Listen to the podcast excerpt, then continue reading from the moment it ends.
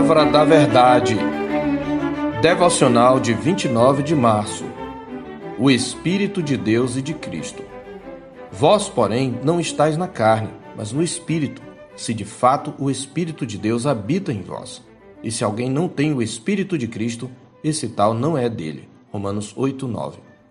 Temos visto que o capítulo 8 de Romanos nos ensina acerca do ministério do Espírito Santo a pessoa divina que aplica as bênçãos da obra redentora de Cristo à vida dos eleitos de Deus. Aprendemos que ele é chamado de Espírito da vida, primeiro porque é ele quem implanta a vida no coração do pecador morto, concedendo-lhe uma salvadora compreensão do Evangelho de Cristo e capacitando-o a responder a esse Evangelho pela conversão ao Senhor Jesus.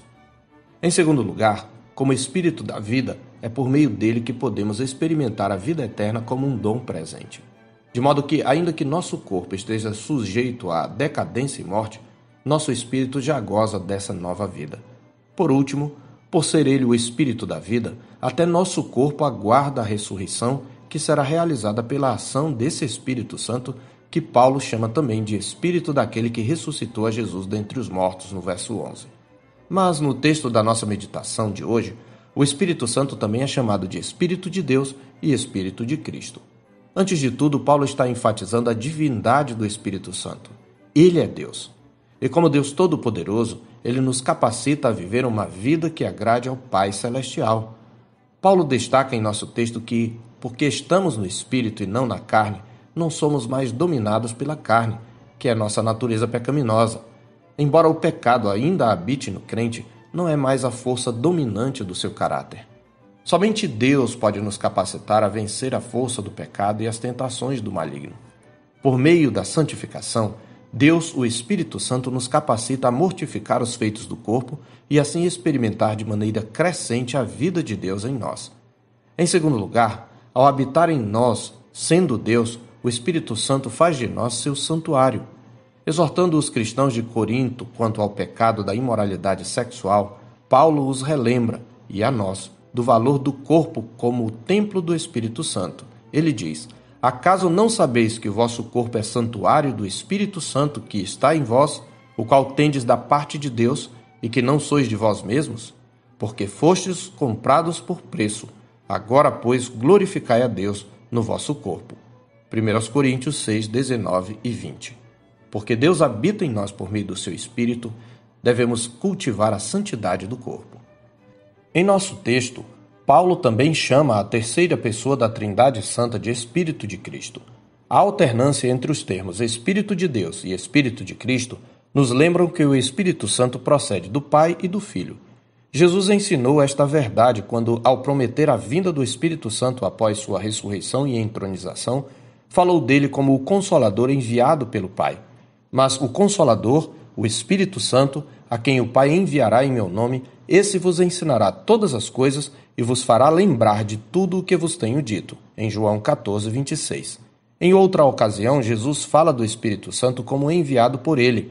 Quando, porém, vier o Consolador, que eu vos enviarei da parte do Pai, o Espírito da Verdade, que dele procede, esse dará testemunho de mim. João 15, 26. Por ser o Espírito de Cristo, o Espírito Santo nos revela a glória do Filho de Deus, como ele mesmo, o Senhor, prometeu: Ele me glorificará, porque há de receber do que é meu e vou-lo há de anunciar. Em João 16,14. Foi o Espírito Santo que inspirou a palavra de Deus, na qual Cristo nos é revelado. E é o Espírito que nos dá a conhecer o Filho de Deus, aplicando a palavra em nosso coração. E por meio do Filho nos achegamos ao Pai. Por ser o Espírito de Cristo, o Divino Consolador nos leva a contemplar como por espelho a glória do Senhor, transformando-nos também à sua própria imagem. Paulo fala dessa bênção, chegando a intercambiar a ação do Filho e do Espírito Santo, que são um só Deus. Ele diz: E todos nós, com o rosto desvendado, contemplando como por espelho a glória do Senhor, isto é, do Senhor Jesus, somos transformados de glória em glória na sua própria imagem, como pelo Senhor o Espírito, segundo aos Coríntios 3:18.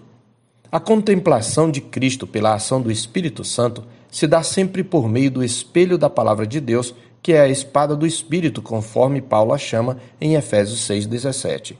Por ser o Espírito de Deus e de Cristo, É somente pela habitação do Espírito Santo que nos tornamos morada do Deus Trino, como Jesus também prometeu em João 14, 23. Se alguém me ama, guardará a minha palavra, e meu Pai o amará, e viremos para ele e faremos nele morada.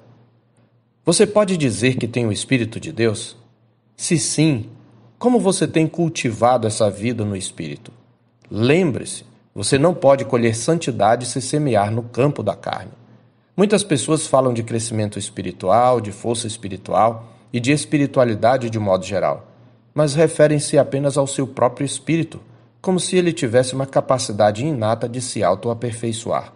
Mas o espírito humano, como o corpo, foi atingido pela queda. O verdadeiro crescimento espiritual só é possível a quem nasceu do Espírito de Deus.